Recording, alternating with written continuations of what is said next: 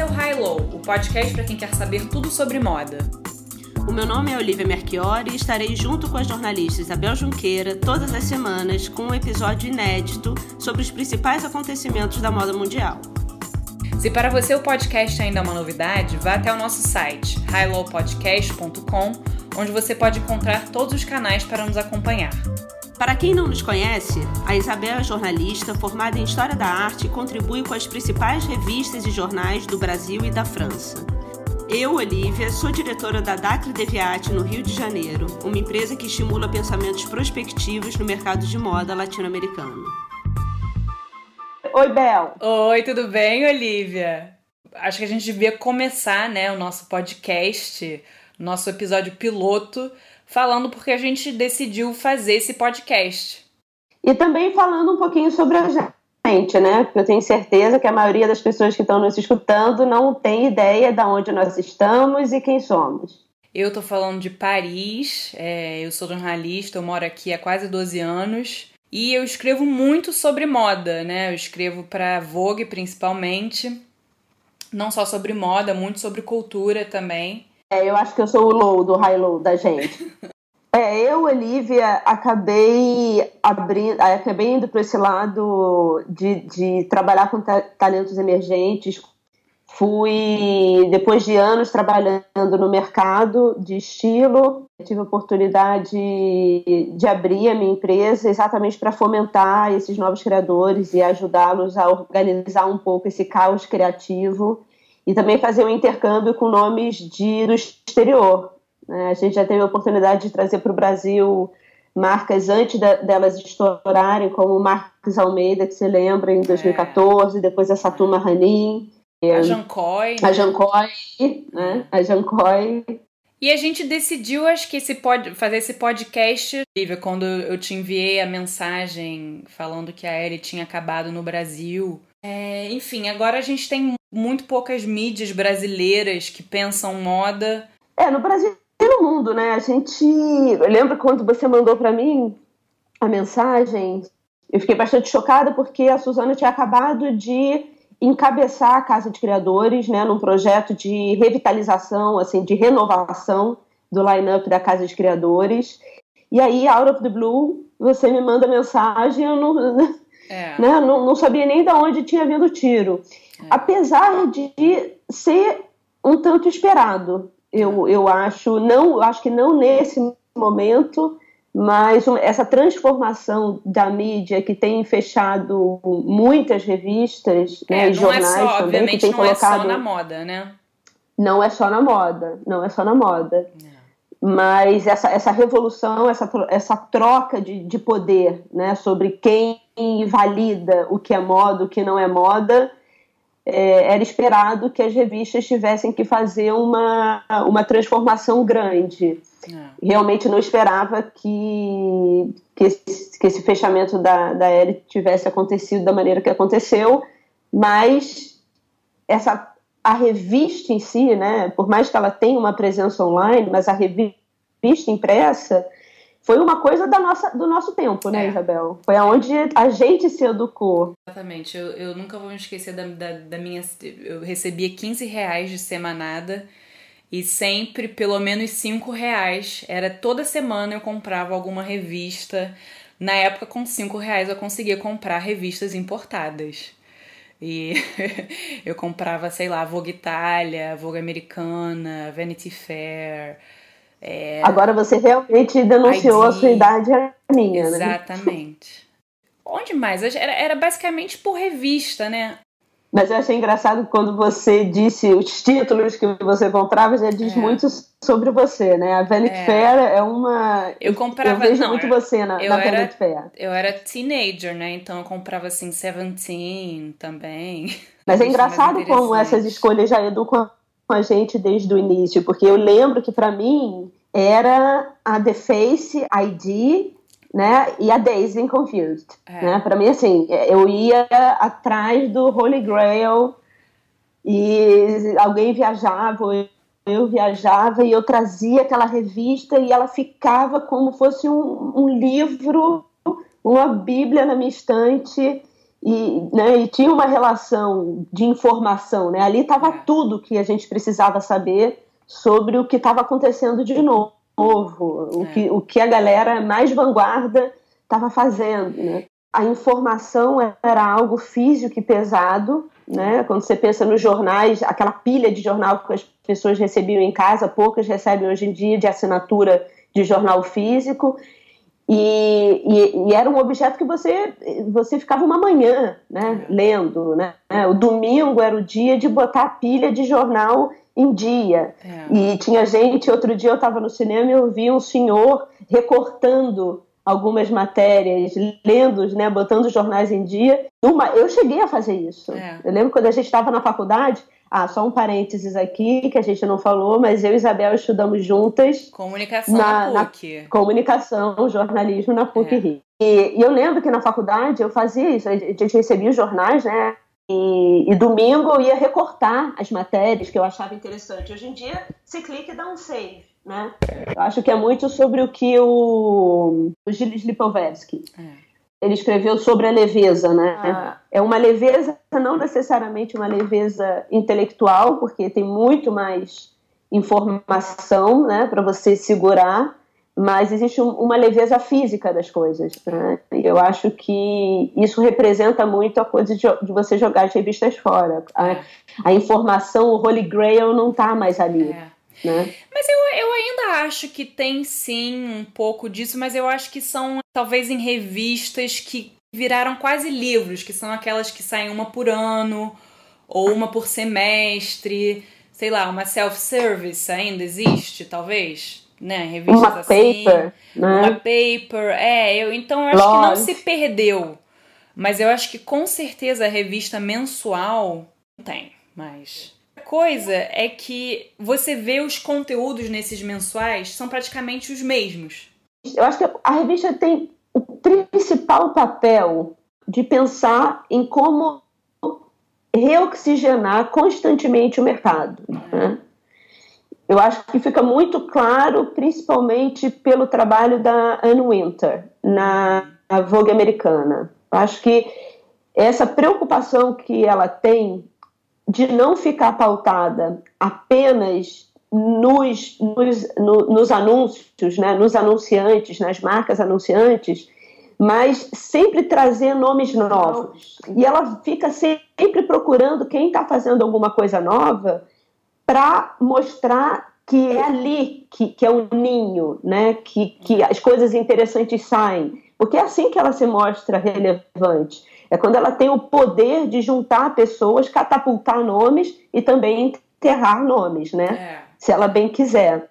Ela entende que o mercado de luxo mudou, que é a entrada principalmente do, do streetwear. E por que, que ela faz isso? Porque ela sabe que ela não pode envelhecer. Né? Então ela, ela precisa renovar a própria visão de luxo que ela tem é. sobre o mundo e aquela que ela vai validar para o mundo. Se existe algo que eu sinto falta, né, eu trabalhando principalmente com os novos, com esses talentos emergentes, com essa galera que está começando, é o jornalismo crítico. Que então é mais no, que mais no tem... domínio do jornal, né? É, é, mais jornal, né? até revistas vinculadas a jornais ou sites vinculados a, a, a, setores de, de algumas plataformas maiores mas principalmente pessoas, né? pensadores de moda. Uhum. Eu estava lendo uh, aquele Gods and Kings, você já leu? Não. Sobre o Alexander McQueen e o John Galliano, da Dana Thomas. É um puta livro, é sobre a história dos dois, ascensão e queda, vai até a morte do, do McQueen, um pouco depois aquele episódio que o John Galliano né, surta aí em Paris e fala que os judeus deviam ser mortos uhum. todos. Uhum. E, e é muito interessante como a Dana Thomas ela é uma jornalista, ela, ela né? escrevia para diversos veículos diferentes, então por isso que eu acho que existe esse papel do jornalista, muito uhum. mais do que o título do veículo, mas ela, ela fala sobre a importância da Suzy Menkes e as críticas que a Suzy Menkes fazia sobre sobre o Galeano, sobre as coleções, sobre o, o, o McQueen. Ela fala muito da Kate Horan. a importância dessas pensadoras, nessas, dessas críticas de moda, que não estavam lá para detonar, para falar se elas gostaram ou se elas não gostaram, mas de entender a relevância do que eles estavam fazendo é, de, no mercado atual, né, o posicionamento daquela criação naquela maison importante, maison francesa, e, e, e na verdade ajudando tanto o, o McQueen quanto o Galeano a repensarem ah. o seu próprio desenvolvimento. É. E é engraçado que a relação nunca é uma relação de paz, uhum. Mas ela é uma relação muito afetuosa.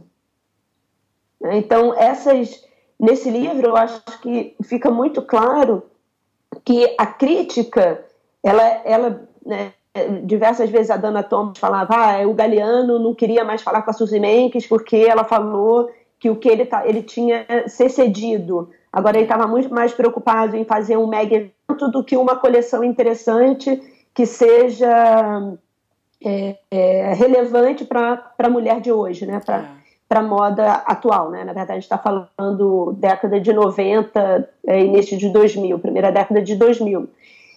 Mas, ao mesmo tempo que ele falava, eu não quero mais saber o que ela fala, ela não gostou do meu desfile, eu não vou mais falar com ela e tal. Toda vez ele voltava para saber o que, que ela tinha achado, porque ele é. entendia que era uma crítica porque ela se importava com o que ele fazia.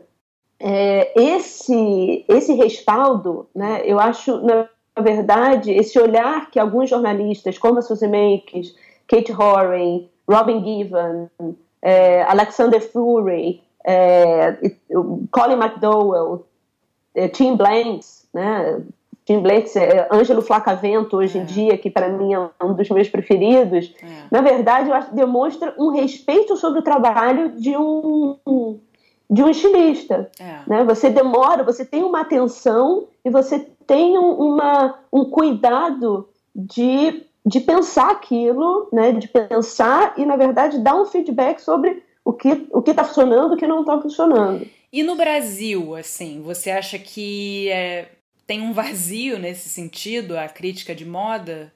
Ou é chapa branca, ou é uma crítica Detonador. detonadora, assim? por detonar. É.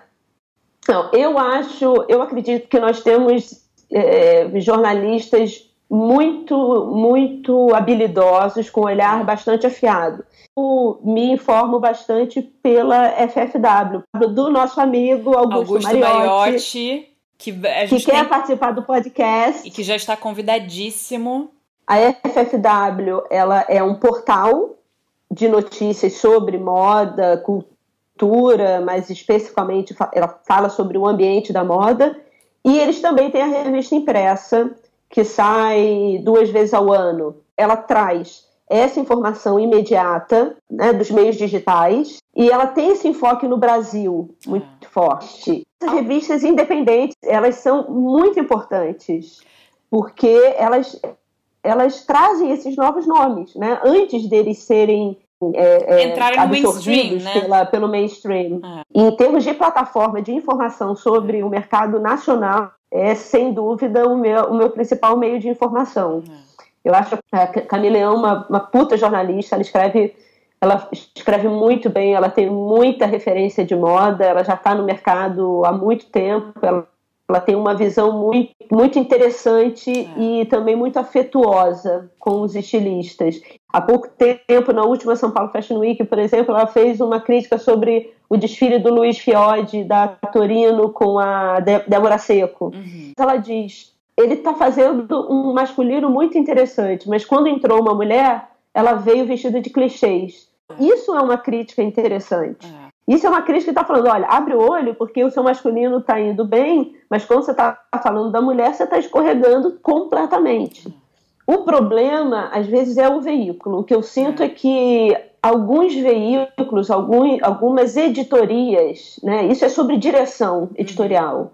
Algumas, alguma, principalmente nos jornais, existe uma editoria que busca a crítica pela lacração entendeu? Então eu vou botar um título detonador, aquele que, que assim, não ajuda em nada, só detona. É, que depois e... vira é clickbait, né? Clássico. É, clássico, né? Bota aquele lead pá, né, que detona e depois até no texto não detona tanto, mas é. precisa chamar atenção para a matéria para as pessoas clicarem.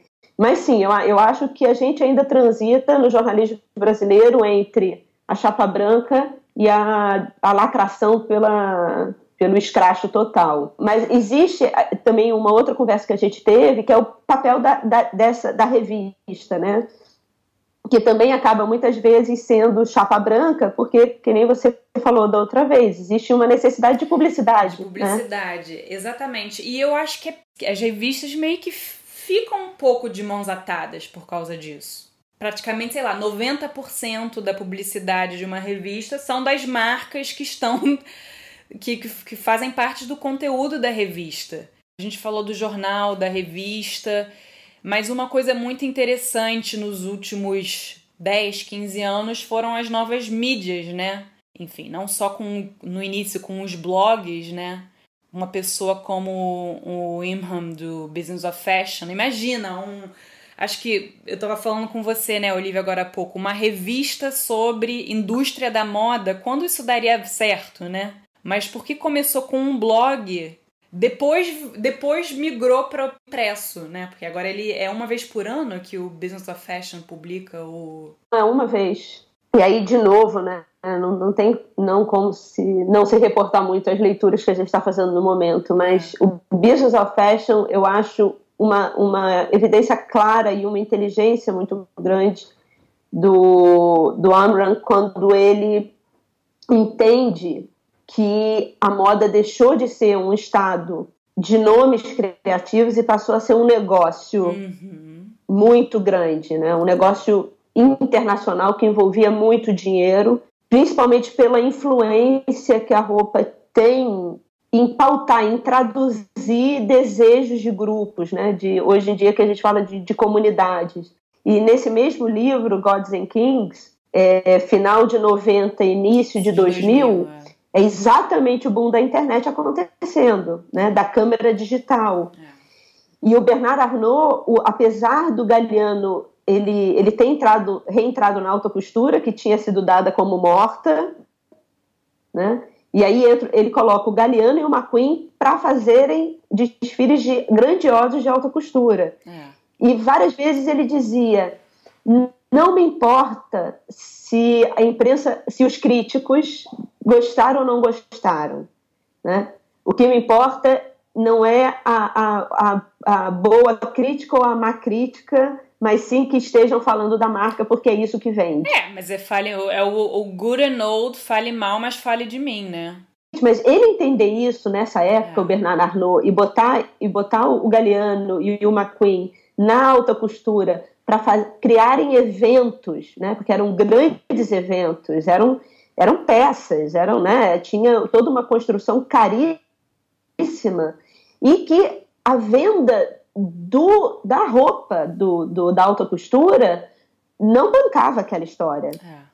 Mas o espetáculo era tão grandioso e a, e a mídia gerada, principalmente pela internet, que começou né, a ser é, a entrar nessa roda nessa né? época. Pelos influenciadores, muito. Os né? influenciadores. Onde você consome informação de moda hoje em dia? Porque eu sinto que, enfim, antigamente, sei lá, eu vi os desfiles, eu ia no style.com, ver os desfiles.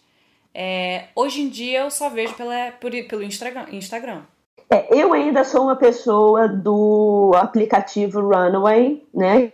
Que o Style.com é, foi comprado pela Vogue. Ou pelo, pelo Made to Measure, quando eu quero ver os, os, os vídeos. É, é um canal muito bacana. É um canal específico para moda, que apresenta documentários, filma todos os desfiles, é. dos principais desfiles. Então você vê é muito bem filmado, assim, ele, com diversas câmeras, você parece que está na, na, front row, é. na primeira fila. Impressionante que hoje em dia você acompanhar isso por rede social. Antigamente você tinha um pouco a fashion fatigue de ver mais ou menos as mesmas imagens, sei lá, quantos meses? Dois ou três meses depois, nas revistas, você já tem instantaneamente, né? Você já vê qual é o acessório que todo mundo vai querer Mas eu acho que também essa é uma das grandes dificuldades é. de criação hoje, né? Porque o, o, esse runway, a facilidade de você, de você botar o dedo e passar a é. imagem e esquecê-la é. é. é, imediato, né? Então, se, se, não, se, se uma imagem forte não for criada e uma, uma imagem forte, diferente do que muitas pessoas pensam, não quer dizer uma imagem obscena ou uma imagem que use tecnologia muito avançada, mas é, é uma imagem pensada, uma é. imagem que comunica precisamente algo, né? É. Se, se não houver isso hoje em dia e a imagem for feita ah, dessa, dessa forma meio né, mais ou menos, vamos fazer aqui por uma coisa bonita apenas, né? Coisa bonita, a internet está cheia. É. Tem que ser mais. Eu acho que o poder da imagem foi foi potencializado à última instância, né? Fala quem são as, as, suas principais referências. Eu acho que as pessoas gostam. É Vanessa Friedman no New York Times, que a gente não falou, mas que é muito interessante também. Você não é gosta é dela? Você nunca menciona ela. Eu gosto muito eu dela. Eu nunca menciono por um erro, mas eu gosto muito dela. É, eu lembro quando, porque ela entrou no New York Times tem o que, uns 3, 4 anos, para substituir a Suzy Menkes antes da Suzy Menkes ir pra Vogue, né? Porque hoje em dia ela é meio que, ela é meio que uma editora, não sei, ela é meio que um internacional, internacional, né, de todas as Vogues. E engraçado, depois que ela dessa mudança, eu nunca mais li muito a Suzy. É, eu, eu, na verdade, eu acompanho a Suzy. O Instagram da Suzy eu acompanho. É, eu também, mas eu não. Eu acompanho. Mas eu nunca mais cliquei numa matéria dela. Eu também sigo pelo Instagram. O ambiente do Instagram, né, tem outras plataformas do estilo Diet Prada, mas não é jornalismo. Você não, acha? eu adoro Diet Prada. Eu, eu acho necessário. Eu, eu acho, adoro. Eu também adoro. Para quem não sabe, o Diet Prada é uma conta no Instagram, denuncia cópia, né? Principalmente isso, né?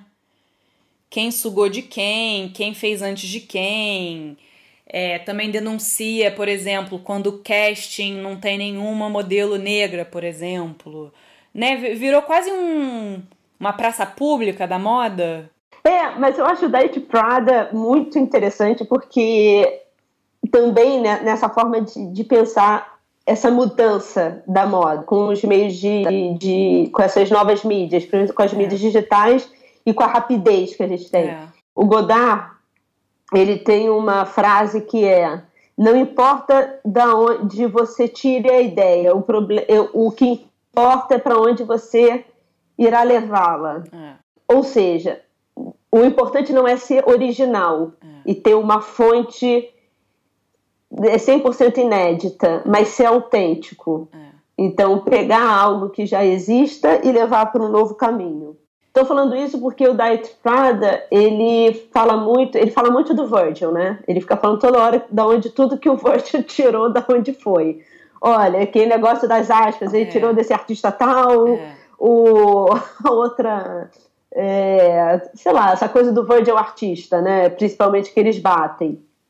Mas eles falam muito do Virgil. O Virgil Abloh, que, para quem não sabe, é o diretor criativo Masculino, da Off-White, que é uma marca dele, né? E da Louis Vuitton masculina, né? E o primeiro é, homem negro americano numa a, grande marca né, de, de uma luxo, referência né? de uma base streetwear é. a ocupar um cargo é, de direção criativa no mundo da moda francesa ele, ele entende muito bem essa frase do Godard, que ele diz não é sobre ser original, mas sobre ser autêntico. Então existe sim, é um mundo de copy-paste. É. Mas é como você, como você vai copiar, né? colar e é. como você vai reentregar o Frankenstein. Né? É, e, e, nesse sentido, eu acho que às vezes a Diet Prada exagera também, assim, você não acha? Eu acho, mas eu acho. Eu acho que é o lugar de exagerar também, de não ser tão comedido. É. Eu acho que, às vezes, eu acho, obviamente, tem pessoas que ela pega mais no pé do que outras, é. né? E também tem esse problema um pouco. Por exemplo, a Gucci, muito inteligentemente, né? A Gucci é um mega negócio em termos de entender é, é, como, como trabalhar essas informações e aonde investir os anúncios, né? A quem se aproximar. Mas a Gucci fez um trabalho com a Diet Prada, né? Há pouco é. tempo. Eles fizeram um negócio juntos. Então a Diet Prada né, é mais condescendente com, com a Gucci. Porque ela poderia pegar, que nem ela fez com o Heidi Slimani, falando: olha, Celina é igual a Saint Laurent. É. Ele poderia falar: Alessandro Michele é igual a Alessandro Michele há alguns, algum tempo, é. né? Igual. É. Tudo bem, ele tem uma linguagem, acho incrível o que ele fez, acho muito inteligente a maneira que ele se colocou, mas o Ângelo Flacavento fala muito sobre como ele agora precisa tá rapidamente se, é. precisa se reinventar. Se é. né? E aí agora eu queria puxar então para o podcast, né? Não tem nenhum visual, então a gente está aqui para pensar mesmo o que está acontecendo na moda hoje. Eu confesso que não tem nenhum podcast de moda que eu ame. Acho que os autores do podcast, eles são é, entusiastas de moda e, na verdade, não revelam nada mais profundo sobre esse pensamento de moda, é. é, que é o que a gente está tentando fazer. É. Não sei se estamos conseguindo, mas. Aliás, gostaríamos muito fazer. de ter o feedback de vocês. Escrevam pra gente. Por favor, adoramos crítica. Adoramos. Tá? Adoramos, adoramos crítica, construtiva. Não precisa é. esculhambar. ah, pode esculhambar também, eu adoro. Eu não. A Isabel é, é masoquista, eu não. É. Crítica construtiva. É, mas eu acho que o podcast, por, ter um, por ser uma. É uma mídia mais íntima, né? Ter a, a nossa voz, a gente falando no ouvido das pessoas, né? Tem uma coisa mais introspectiva, de reflexão. E fomos muito criticadas, né? Quando, quando a gente falou sobre o podcast, que as pessoas do mundo da moda dizem: ah, mas moda é imagem. Então, como é que vocês vão fazer um programa hoje em dia, no tempo do IGTV? TV sem imagem. Eu acho que a proposta é exatamente essa: é, é purificar um pouco, é. né? desintoxicar um pouco da imagem e trazer um pouco da, da, da crítica da palavra, né? do, do, é, do, do pensamento, som, né? Do pensamento, do pensamento que não necessariamente esteja pautado por uma, por uma figura, né? Que é algo que você possa ver mas algo que, que a gente possa ouvir e eu acho que eu acho que a ideia é desintoxicar o olhar. A gente quer saber onde vocês consomem informação de moda, revista, sites, Instagram, podcast, quem sabe agora, a partir de agora. E a gente vai deixar todas as referências de tudo que a gente falou é, nesse primeiro episódio no nosso site, highlowpodcast.com é, o que vocês acharam, a crítica de vocês sempre vai ser relevante para que a gente possa melhorar e ter mais um canal nessa, nesse mundo de informação de moda. Então, um beijo e até a próxima semana.